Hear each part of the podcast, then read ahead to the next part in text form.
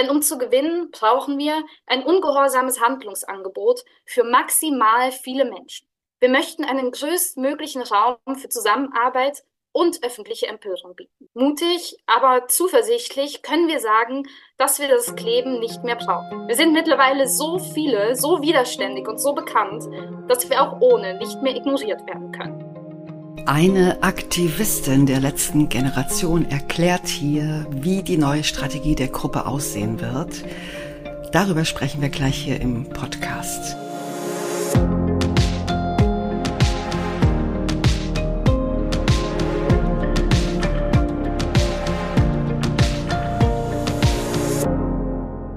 Damit hallo und herzlich willkommen zum Klima-Update, dem Nachrichtenpodcast von Klimareporter in Zusammenarbeit mit der Taz. Mein Name ist Verena Kern von Klimareporter und ich spreche heute mit meiner Kollegin Sandra Kirchner. Hi Sandra. Hallo. Wir sprechen ja wie immer über die drei wichtigsten Klimanachrichten der Woche. Und das ist diesmal, ja, zuerst beschäftigen wir uns mit der Klimabewegung. Die AktivistInnen der letzten Generation haben in dieser Woche einen Strategiewechsel angekündigt. Das haben wir ja gerade schon gehört. Dann schauen wir auf die Klimapolitik. In der EU beginnen die Verhandlungen über das Klimaziel für 2040 und da ist diese Woche vorab bekannt geworden, was die EU-Kommission da vorschlagen will. Ja, und zum Schluss haben wir noch ein Thema aus dem Alltagsleben. Es geht um die Bäume in unseren Parks. Zum ersten Mal gibt es eine deutschlandweite Studie zum Zustand der Parkbäume. Und ja, ich kann es schon mal vorab sagen, der Zustand ist nicht wirklich gut. Also Anfang der Woche war es ja groß in den Schlagzeilen. Ihr habt es sicher mitbekommen. Die letzte Generation ändert ihre Strategie. Die Aktivistinnen wollen sich nicht mehr auf Straßen festkleben. Das Kapitel des Klebens und der Straßenblockaden endet, heißt es in der Erklärung der letzten Generation zur neuen Strategie für 2024. Stattdessen soll es neue Formen des Protests geben. Und bevor wir uns das näher anschauen, nochmal eine kleine Klarstellung. Dieser Strategiewechsel gilt nur für die letzte Generation in Deutschland. In Österreich und in der Schweiz soll es, wie man hört, mit dem Festkleben weitergehen. Ja, gucken wir zuerst noch kurz auf die Anfänge der Gruppe. Der Name Letzte Generation ist zum ersten Mal aufgetaucht bei einem Hungerstreik während des Bundestagswahlkampfs 2021. An diesem Hungerstreik der letzten Generation, so haben sie das genannt, waren sieben junge Klimaaktivistinnen beteiligt. Und ihre Forderung war, sie wollten ein Gespräch mit den drei Kanzlerkandidatinnen, und zwar ein öffentliches Gespräch. Und dabei sollte die Zusage für einen Bürgerrat herauskommen, der Maßnahmen gegen die Klimakrise beschließt, die dann von der kommenden Bundesregierung umgesetzt werden sollen. Ja, genau. Aber die Kanzlerkandidatinnen, die wollten das nicht. Also Sie haben nur nicht öffentliche Einzelgespräche angeboten, also eben nicht das, was die Aktivistinnen eigentlich erreichen wollten. Der Hungerstreik, der ging fast vier Wochen. Und am Tag vor der Bundestagswahl Ende September haben dann auch die letzten beiden Hungerstreikenden den Streik beendet. Ich meine wegen gesundheitlichen Gründen. Und dann am Wahltag hat Olaf Scholz ein öffentliches Einzelgespräch zugesagt und das fand dann auch tatsächlich im November statt. Aber was Nennenswertes ist dabei nicht herausgekommen.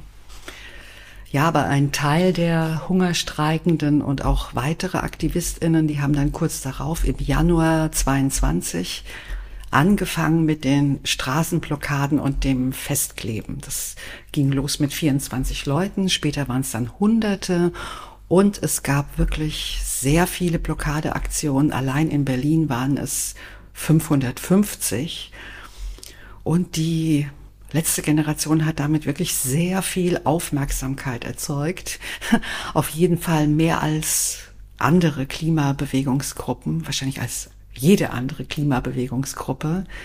Aber, das muss man sagen, diese Aufmerksamkeit hat eben nicht den erhofften Effekt gehabt, nämlich so eine Art klimapolitischen Aufbruch erzeugen und mehr gesellschaftliche Zustimmung zu Klimaschutzmaßnahmen. die Aufmerksamkeit, die war doch eher negativ. Sogar sehr negativ, muss man sagen. Die Klimaaktivistinnen sind als Klimakleber, Klimakaoten, Klimaterroristen und ähnliches bezeichnet worden. Es gab tausende von Strafverfahren mit teilweise sehr harten Urteilen und es gab Razzien. Es gab eine Debatte, ob die letzte Generation als kriminelle Vereinigung eingestuft werden soll. Und es gab in der Gesellschaft wenig Sympathie für die Aktion.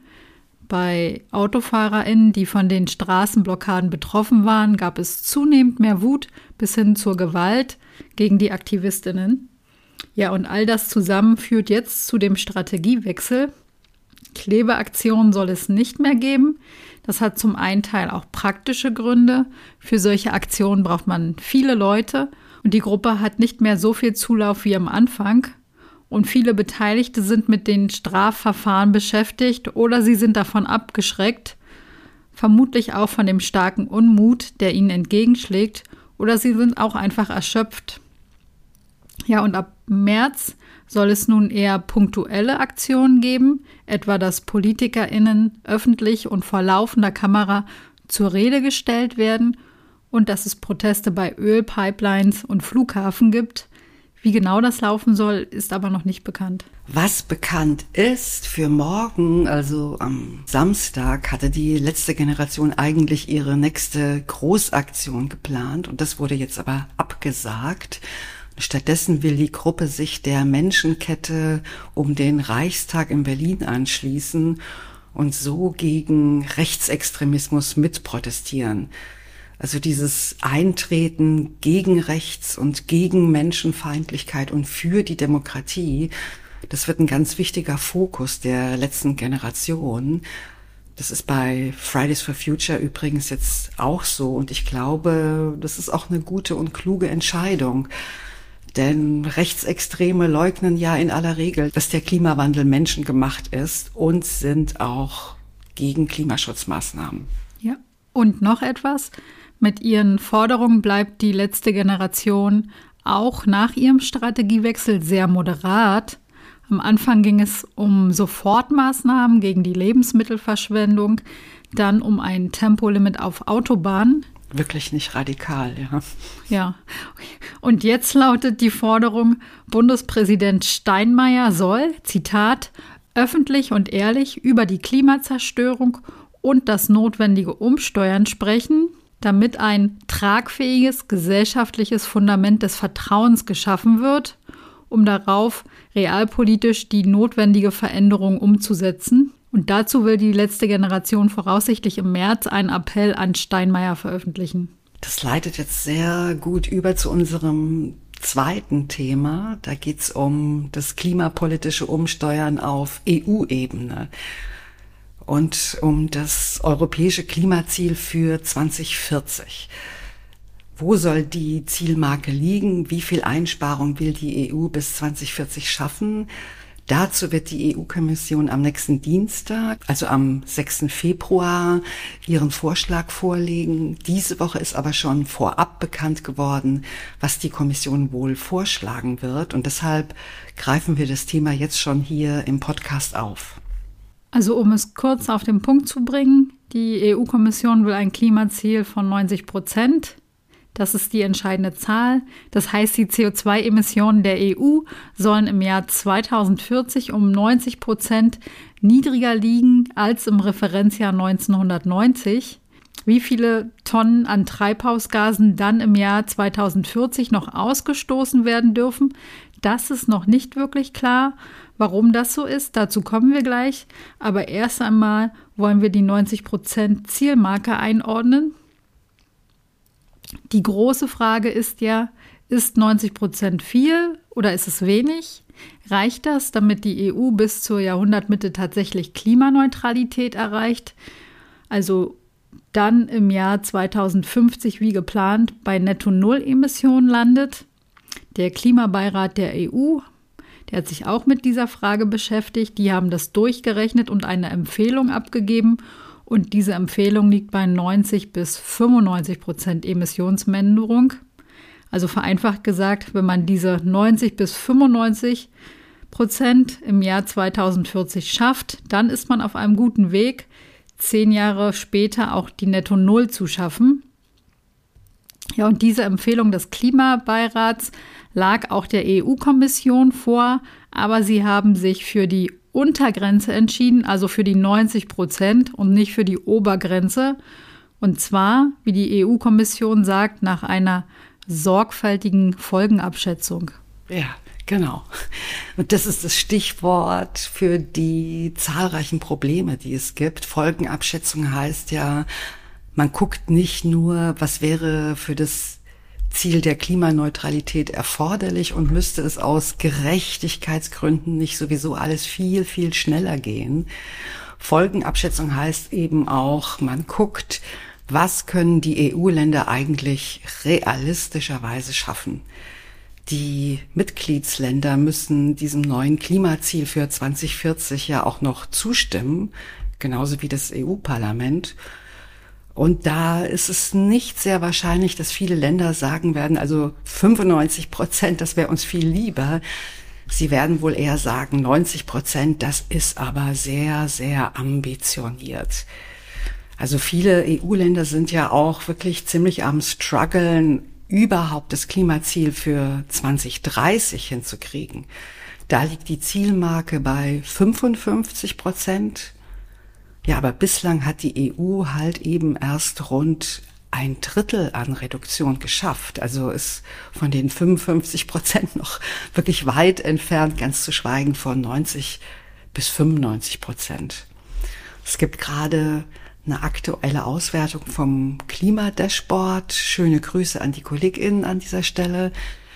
Die haben geguckt, wie viele EU-Länder eigentlich auf Kurs sind zum Klimaneutralitätsziel. Und es sind leider derzeit nur zwei Länder, nämlich Finnland und Schweden. Das liegt vor allem an ihren großen Waldflächen, die als Kohlenstoffsenken dienen, also CO2 binden. Bei allen 25 anderen Ländern sieht es leider weniger gut aus. Die EU-Kommission macht auch Vorschläge, wie das klappen soll bzw. klappen kann mit dem 90-Prozent-Ziel. Also zunächst mal müssen, wie schon angedeutet, alle Maßnahmen für das 2030er-Ziel vollständig umgesetzt werden. Also alles, was im Fit for 55-Paket enthalten ist, etwa der Ausbau der Erneuerbaren und Verbesserung bei der Energieeffizienz. Auch eine annähernd vollständige Dekarbonisierung des Stromsektors wird erwähnt und der Ausstieg aus der Kohle. Aber es kommen auch so problematische Dinge vor, wie der beschleunigte Ausbau kleiner, modularer Atomreaktoren und die Nutzung von Erdgas mit CCS. Damit soll das 90-Prozent-Ziel offenbar für viele Länder annehmbar gemacht werden. Aber wie das konkret aussehen wird, muss noch entschieden werden. Also alles, was die europäische Klimapolitik nach 2030 betrifft. Das wird aber nicht mehr die jetzige EU-Kommission machen, sondern die nächste EU-Kommission, die sich dann nach den EU-Wahlen bilden wird. Deshalb ist die EU-Wahl im Juni doch wieder eine Art Klimawahl, beziehungsweise müsste es eigentlich sein. Dann das Ergebnis der Wahlen wird eben auch darüber entscheiden, wie es in Europa klimapolitisch weitergeht. Ja, genau. Das, Sandra, das wäre jetzt eigentlich schon ein gutes Schlusswort für das zweite Thema gewesen, aber wir wollten ja noch die Frage beantworten, warum jetzt noch nicht klar ist, wie viele Tonnen CO2 die EU im Jahr 2040 bei einem 90 Prozent Ziel noch ausstoßen darf. Ja, es ist eigentlich ganz einfach, aber doch auch ja, kompliziert. Es hat äh, zu tun mit den CO2-Senken, also mit den Böden, den Mooren, den Wäldern und wie viel CO2 sie aufnehmen werden. Plus auch noch die sogenannten technischen Senken, also was mit technischen Mitteln an CO2 aus der Luft geholt werden kann. Und da kommt es natürlich darauf an, wie viel das sein wird und wie man das dann verrechnet. Und da gibt's eben noch ein paar Fragezeichen. Bei den natürlichen Senken wird derzeit mit der CO2-Aufnahme von gut 200 Millionen Tonnen im Jahr gerechnet. Wie viel es dann 2040 sein wird, das ist nicht leicht abzuschätzen, aber klar ist schon jetzt, es wird davon abhängen, in welchem Zustand sich Wälder und Moore und andere Ökosysteme dann befinden. Und das heißt, es wird weiter sehr, sehr wichtig sein, dass wir diese Ökosysteme schützen, so gut es nur möglich ist. Und darum geht's ja auch bei unserem dritten Thema. Ja, weißt du eigentlich, was Lichtenwalde in Sachsen, Wiesbaden, Hamburg und Kassel gemeinsam haben? Dort sind die Bäume in historischen Parkanlagen besonders stark geschädigt. 90 bis 100 Prozent der Parkbäume in den eben genannten Städten sind geschädigt, also nahezu alle. Die Bäume verlieren dann zum Beispiel Blätter oder Nadeln und weisen weniger dichte Kronen auf. In der Fachsprache heißt das Kronenverlichtung. Es kommt aber auch zu Entwurzelungen oder dem Absterben von Bäumen. Das geht aus dem Parkschadensbericht hervor, der dieses Jahr zum ersten Mal von der TU Berlin vorgelegt wurde. Davor gab es zwar Einzelberichte, aber das ist jetzt der erste systematische Bericht zum Zustand der Parkbäume in Deutschland. Ja, und für den Parkschadensbericht haben die ForscherInnen Daten von 62 Parks in ganz Deutschland ausgewertet. Dabei haben sie auf digital vorliegende Daten zur Verkehrssicherheit von Parks zurückgegriffen, so wird es genannt. Das heißt, die Verwaltungen führen Datenbanken zur Verkehrssicherheit in Parks, also ob es die Gefahr von Astbrüchen gibt und wie es um die Vitalität der Bäume bestellt ist. Und dafür wurden die Daten von über 157 1000 Parkbäumen ausgewertet. Das Ergebnis, nur 40 Prozent der Bäume sind gesund oder kaum beeinträchtigt. Die Hälfte aller Bäume weisen leichte bis mittelstarke Beeinträchtigungen auf und 9 Prozent der Bäume sind stark beeinträchtigt oder tot. Das heißt, die historischen Parkanlagen in Deutschland sind im Klimastress und die zentrale Ursache für den schlechten Zustand der Bäume sind den ForscherInnen zufolge Extremwetterereignisse und Perioden, die eben mit dem voranschreitenden Klimawandel einhergehen. Die ForscherInnen haben außerdem in acht Parks die Vitalität der Bäume im zeitlichen Vergleich untersucht, also nämlich 2017 und 2020, um zu sehen, wie sich das entwickelt, entwickelt hat. Dazu haben sie Satellitendaten des Copernicus-Programms der Europäischen Raumfahrtbehörde ESA verwendet.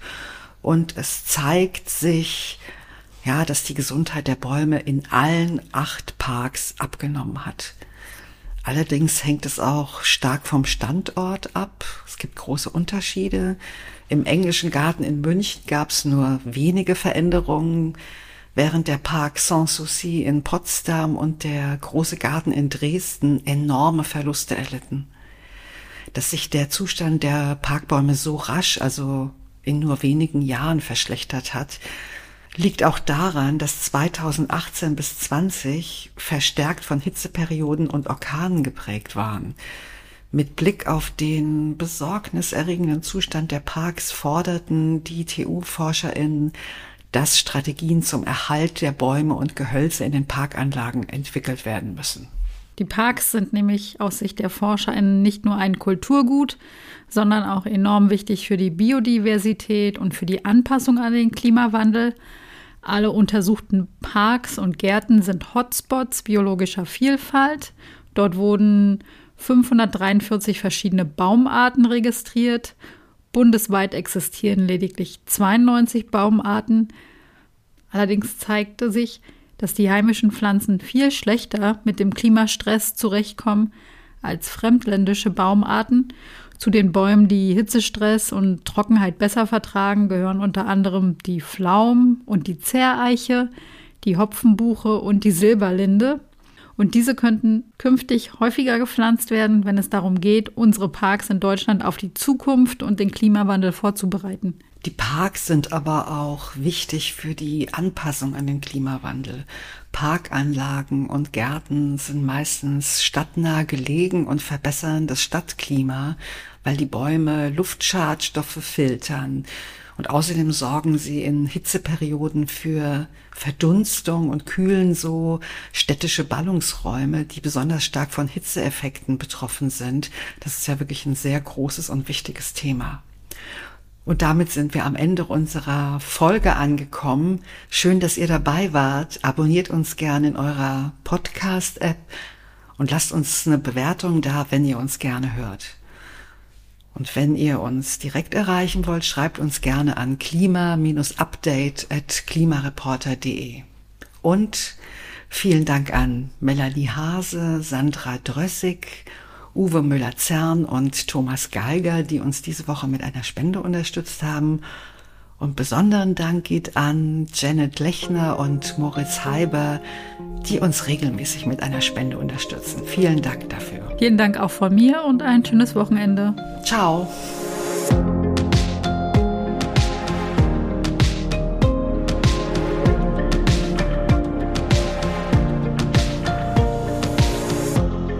Klima-Update ist ein Projekt des Klimawissen e.V. in Kooperation mit der Taz und der Taz Panther Stiftung. Es wird im Wechsel moderiert von Verena Kern, Sandra Kirchner, Katharina Schipkowski und Susanne Schwarz. Unser Produzent ist Christian Eichler. Ihr könnt unsere Arbeit mit einer Spende unterstützen. Dazu besucht uns auf www.verein-klimawissen.de.